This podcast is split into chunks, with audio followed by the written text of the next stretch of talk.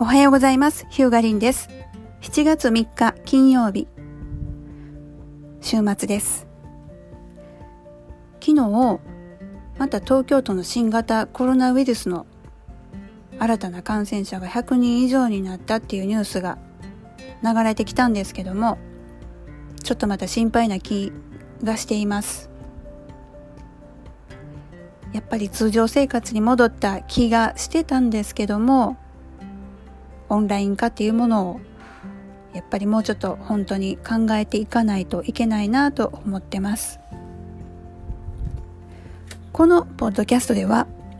ホームページ本の著者であるヒューガリンがホームページについてのお悩み相談やインターネットでのお困りごとなどあらゆる人の生活の中でお役に立てそうな IT 情報を音声でお伝えするポッドキャストです。フリーランスとしてのビジネスマインドなんかもお伝えできればなと思ってます。今日のお話は100万円のホームページってぼったくりっていう内容です。昨日は反対に10万円以下ってどうなんていうお話したんですけども、まあこれ結論から言うと、ぼったくりとは限りません。内容によるんですけども、次に3つのパターンをお伝えします。この場合は、普通に100万円かかってしまうこともあるということになります。一つは、コーディングを一からする場合、これスクラッチ制作っていう言い方をしたりするんですけども、最近では、え、便利なワードプレスとか Wix とかそういった、え、コンテンツマネジメントシステムっていう CMS っていうシステムがあるので、まあ、それをベースに使うことでブログとか、えー、便利な機能のついたホームページが比較的、えー、作りやすくなってるんですけども、やっぱできないことってあります。そうなると、一からコーディングをすることで、えー、ご依頼者さんの思う通りの機能を実現することができるようになります。もう真っ白な、真っ白な、あなんて言うんですかね、メモ帳っていうとあれですね。テキストエディターに一からコードを、まあ、手で書くというかそういったイメージ。完全フルオーダーのウェブサイト、まあ、そうなるとね5ページでも100万円っていうことはないことはないです。でもう一つはデザイン。デザインに凝った場合あのプログラミングも時間あ時間じゃないえっ、ー、とお金かかるんですけどもデザインもお金かかるものなんですよ実は。でもうおしゃれでかっこいいそんなホームページにしたいっていう場合はもう高くつくと思ってください。デザインってね形目に見えないものなんですけどもうこれって本当にその人にしか作れないとかあのデザイナーさんその人にしか作れないとかもう本当にこれはすごく人の何て言うんですかね技術と能力うんなんだろうセンスそういったものに、えー、依存するというかかかってくるものなのでもう値段がとても難しいんです。でロゴ一つで実際10万20万っていうことだってあります。まあ、あのクラウドソージング見てみたら、まあ、数万円でやってくれるデザイナーさんもいるんですけどそれでもあの小さいロゴ1個でもう満するものなんですよデザインっていうのは。なのでデザインにこだわる場合も高くなります。であと3つ目はもう単純にページ数が多い機能が多い、ね、ホームページのボリュームそのものが大きい場合ですねもうこうなると100万円ということもありえます。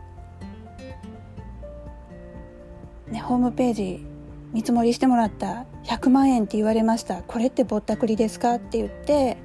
えー、見知らぬ方があのびっくりして私に問い合わせしに来たりするんですけども、まあ、あのそのように、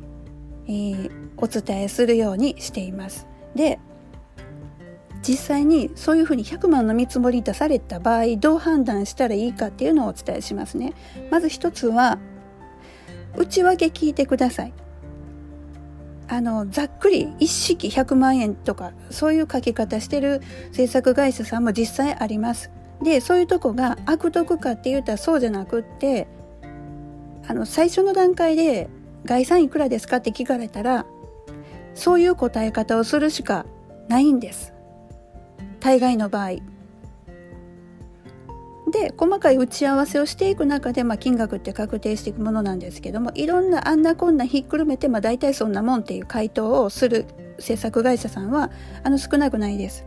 でその場合不審まあ不審っていうか不安に思われたら内訳を聞くようにしてください。でそれであそういうことかって納得されたらじゃあこの部分いらんからここもうちょっとなんとかならへんみたいな感じで交渉されたらいいんじゃないかなと思います。でこのやり取りの段階でなんかレスポンス悪いとか説明が悪いとか、えー、感じ悪いとか、えー、そういうことをもし感じられたらその場合はちょっとやめとこうかなって思われてもいいんじゃないかなと思います。そのやり取りでまあなんとなく先方制作業者さんとの相性というかねうまくコミュニケーション取れるかっていうのが分かってくるかと思います。であのよし納得したじゃあ頼もうかってなったとしても2年以上のローンはやめた方がいいです。まあローンというかもうそもそもローンっていうものをやめた方がいいかと思うんですけど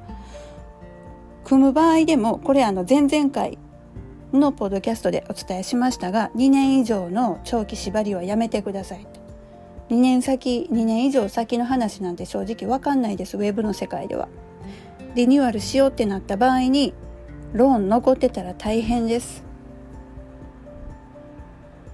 それを納得された上で、えー、ご理解された上でローンを組まれるのは全然構わないんですけど2年以上先なんてわからないですよっていうのをまず知っといていただきたいなと思います。私はもう2年以上はおすすめしてません。であとこれちょっと大事なんですけどその100万円の内訳の中に、まあ、その制作会社さんの独自 CMS 自社開発の CMS 自社開発のシステムを使ってますよっていう場合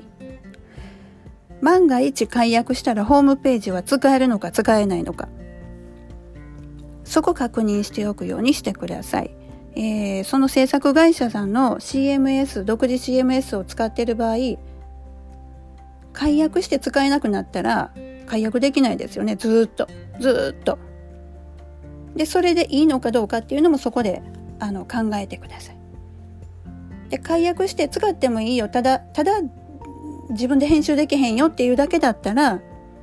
まあまあまだなんとかならんこともないです。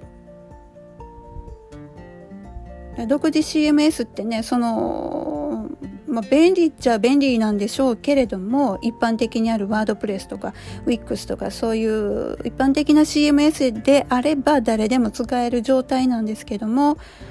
制作会社さんで独自にカスタマイズしてあるシステムを使うともうその制作会社さんに頼まないしゃあないっていう状態になっちゃうのでそこも判断の一つの基準としてください。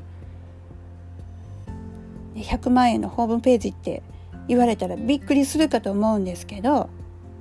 あります。ありえます。むしろデザインとか凝ったらそれぐらい普通にいきます。っていうのを、えー、あえてあえて、えーね、無料ホームページ本の私があえてお伝えするんですけどもホームページでそんな安いもんじゃないんですよ分かっていてくださいねっていうのを、えー、ちょっと心のご準備として覚えておいていただければなと思います。その上でまた昨日のポッドキャストなんかも聞いてください。えー、10万円以下だったらじゃあどうなんていうお話とかね。いろいろな選択肢があるっていうう、まあ、そういうお話でした。このポッドキャストではリスナーの皆様からホームページ、インターネットに関するご質問を受け受け付けています。